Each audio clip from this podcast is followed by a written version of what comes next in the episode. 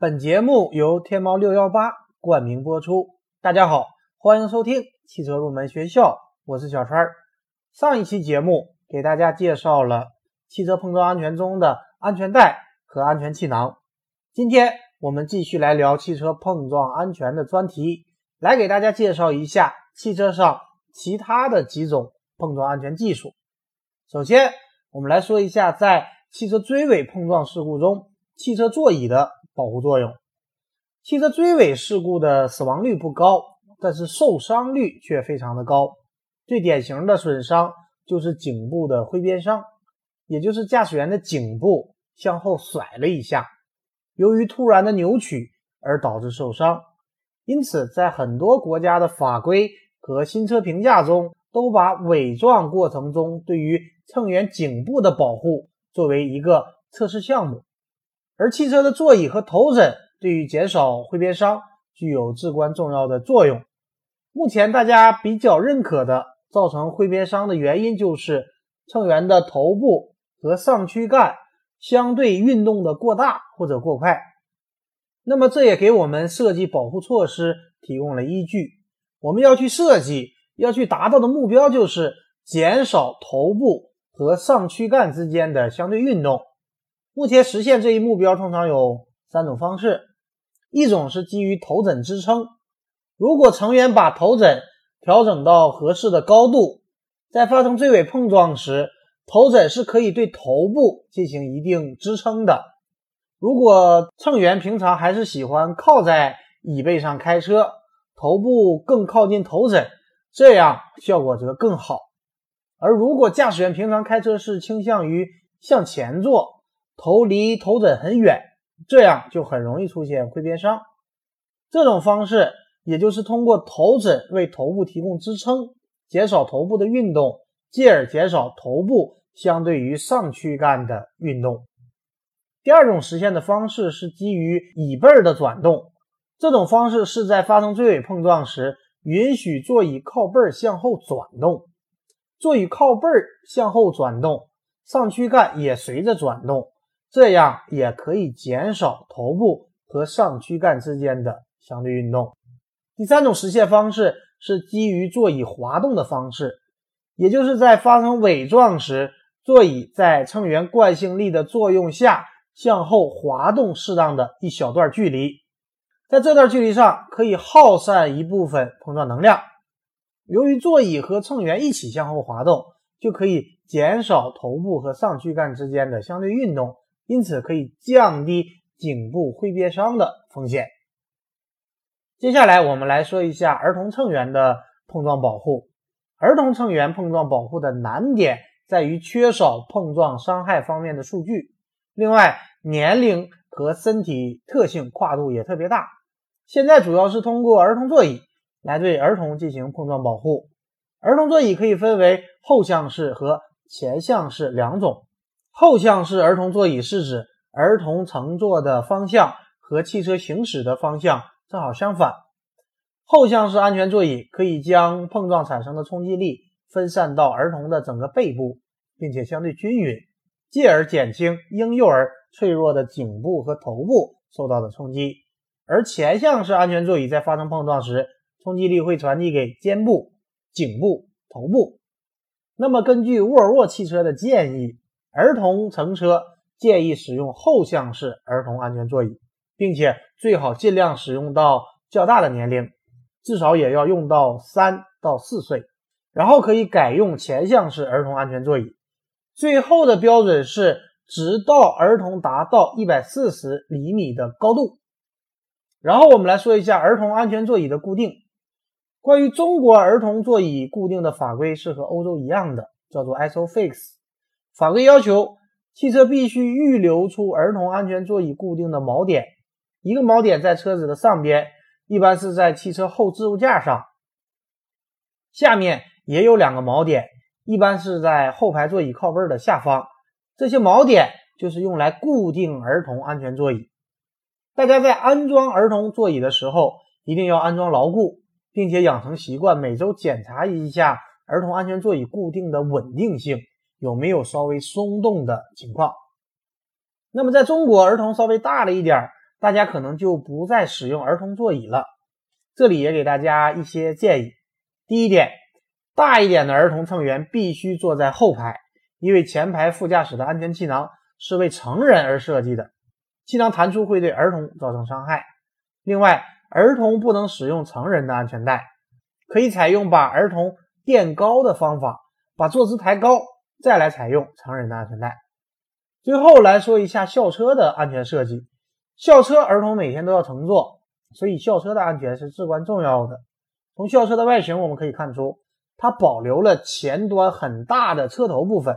这实际上也是为了发生正面碰撞时能够有足够的碰撞吸能区。来保护乘员舱的安全。另外，我们可以发现，校车里面的座椅靠背都很高，而且前后的空间比较小。这个目的不是为了节约空间，而是在碰撞的过程中让空行程比较小一点。而很高的座椅靠背本身就是碰撞能量吸收装置，这是一种保护手段。中国现在在校车方面做的还不够完善，希望在不久的将来设计更合理。更安全的校车可以全面的普及开来。下面我们来说侧面碰撞安全技术。在发生侧面碰撞时，车门会迅速变形，获得很高的侵入速度。和正面碰撞不同的是，侧面碰撞缓冲的空间太小，所以在侧面碰撞保护设计中，第一个采取的措施就是尽可能的加强车身侧面的结构，比方说高强度的壁柱，还有车门内部的防撞梁。这些措施就是为了加强侧面的结构，降低车门的侵入速度，保证车内乘员的生存空间。第二个措施就是要限制作用到乘员身体上的力。首先可以通过侧面气帘。侧面气帘和正面气囊的功能不太一样。侧面气帘的主要作用是把乘员推开，因为侧面撞击距离乘员太近，而侧面气帘把驾驶员推开，就可以赢得一定的空间。另外，由于侧面撞击车门会有很大的变形和侵入量，所以车门还会和乘员接触。那么，在车门内部和乘员之间可以设计相应的缓冲垫，这样在车门和乘员相互接触、相互作用的过程中，可以用分散的力把假人推开，进而降低损伤的风险。这些缓冲垫一般为低密度、高能量吸收能力的泡沫材料。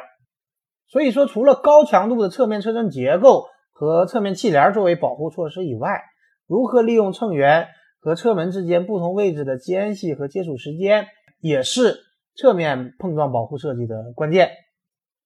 说完了侧面碰撞，我们再来说一下行人碰撞保护技术。由于我们行人是属于弱势道路使用者，而且行人和车辆的碰撞概率也非常高，因此对于行人的保护也越来越受到重视。首先，我们来看一下人车碰撞的时候人身体的运动轨迹，因为这个对于碰撞保护设计很重要。首先是人体的下肢跟保险杠发生接触，然后是人体的髋部跟汽车的前沿发生接触，最后是头部跟前机舱盖或者风挡接触。所以可以看出，行人碰撞主要有两个伤害，一个是头部碰撞，这可能会导致严重甚至是致命的损伤；另一个是下肢损伤。比例也比较大，而在行人碰撞测试中用到的假人存在一个问题，就是它比较难站立住，所以一开始采用的办法是把假人吊起来，在上边把它约束住，当车撞过来的时候再把它们同步起来。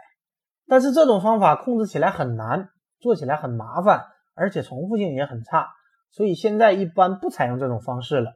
还有一个办法就是可以用人体模型来进行仿真，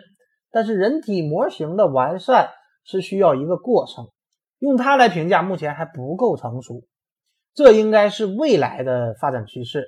所以现在一般不用整体的假人，而是采用假人的部件，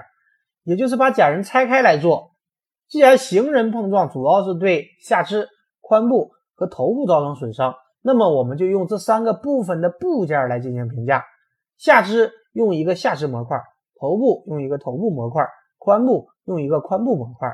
这种实验方法也叫做基于人体模块的实验方法。比方说，我们国家现在的新车评价规程 CNCAP 就是采用这种方法来进行评价。这种方法容易控制，而且重复性也很好。但是这种方法没有考虑行人整体动力学的影响，这也是它的一个主要缺点。接下来我们来给大家讲一下行人碰撞保护的一些技术。首先我们来说下肢，下肢的伤害评价指标主要有三个，一个是在下肢模块的某一个位置放一个加速度传感器来表征骨折的事儿。另外两个指标就是在上腿和下腿之间围绕膝关节的剪切位移和弯曲角度，来表征韧带的损伤。那么从碰撞保护设计的角度，工程师要做的就是行人和汽车的哪些部位接触，我们就要设计汽车的哪些部位。所以首先就是要设计保险杠前端的区域。现在的车都多出了一个副保险杠，就是在主保险杠的下边小一点的那个支撑结构。这个支撑结构主要就是针对行人碰撞的。之所以设计这样的结构，就是为了减小上腿和下腿之间的剪切位移和弯曲角度。因为在人车碰撞的时候，膝关节的位置大约在主保险杠的位置，那么小腿基本上就悬空了。所以在下边小腿的地方放置一个所谓的副保险杠，可以支撑住小腿，主保险杠支撑住膝关节。这样就可以减少弯曲角度和剪切位移，但是同样可能会增加冲击的加速度，所以工程师在设计时也要平衡加速度和弯曲角度、剪切位移这三个指标。那么主要的设计参数，一个是接触刚度，还有一个就是主保险杠和副保险杠在竖直和前后方向上的相对位置。比方说在前后方向上。相对于主保险杠，副保险杠是更往里一点还是更往外一点？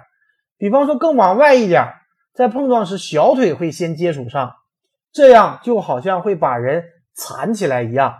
这样会加大了人向车倒的一个趋势。而更往里一点是让主保险杠先接触上，而如果主保险杠足够软，再通过几个毫秒才接触到副保险杠。所以，对于下肢的碰撞保护，就要去优化这些设计参数，来达到我们设计的目标。说完了腿部，接下来主要就是头部。头部的损伤评价指标就是基于头部的加速度传感器来测量到的三项加速度，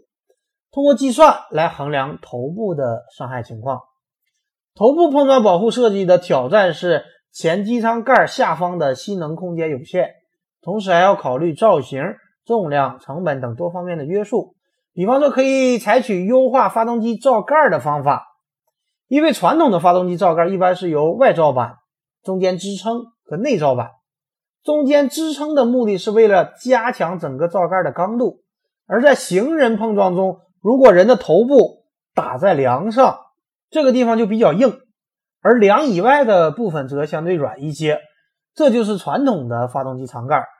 所以就有人提出了均匀化刚度分布的罩盖，通过优化夹层罩盖来对行人的头部进行保护。好的，以上就是本期节目的全部内容，感谢大家收听今天的汽车入门学校，我们下期节目再会。